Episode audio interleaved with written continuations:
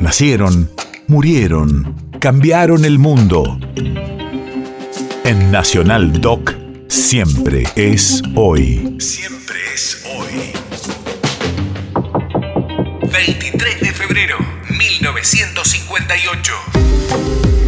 Hace 64 años, Arturo Frondizi gana las elecciones presidenciales.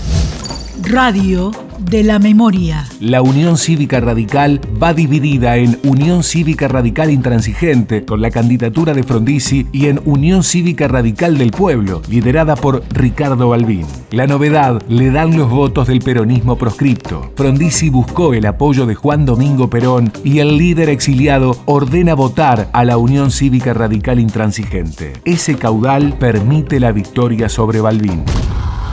Ante los cómputos que consagran su victoria, habla el país el doctor Arturo Frondizi poniendo término a la intensa jornada.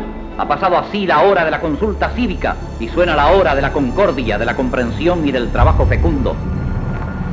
Ratificamos nuestro compromiso solemne de gobernar con todos y para todos los argentinos, con la colaboración de cuantos quieran acompañarnos y con la sola exigencia de su honestidad. País de efemérides.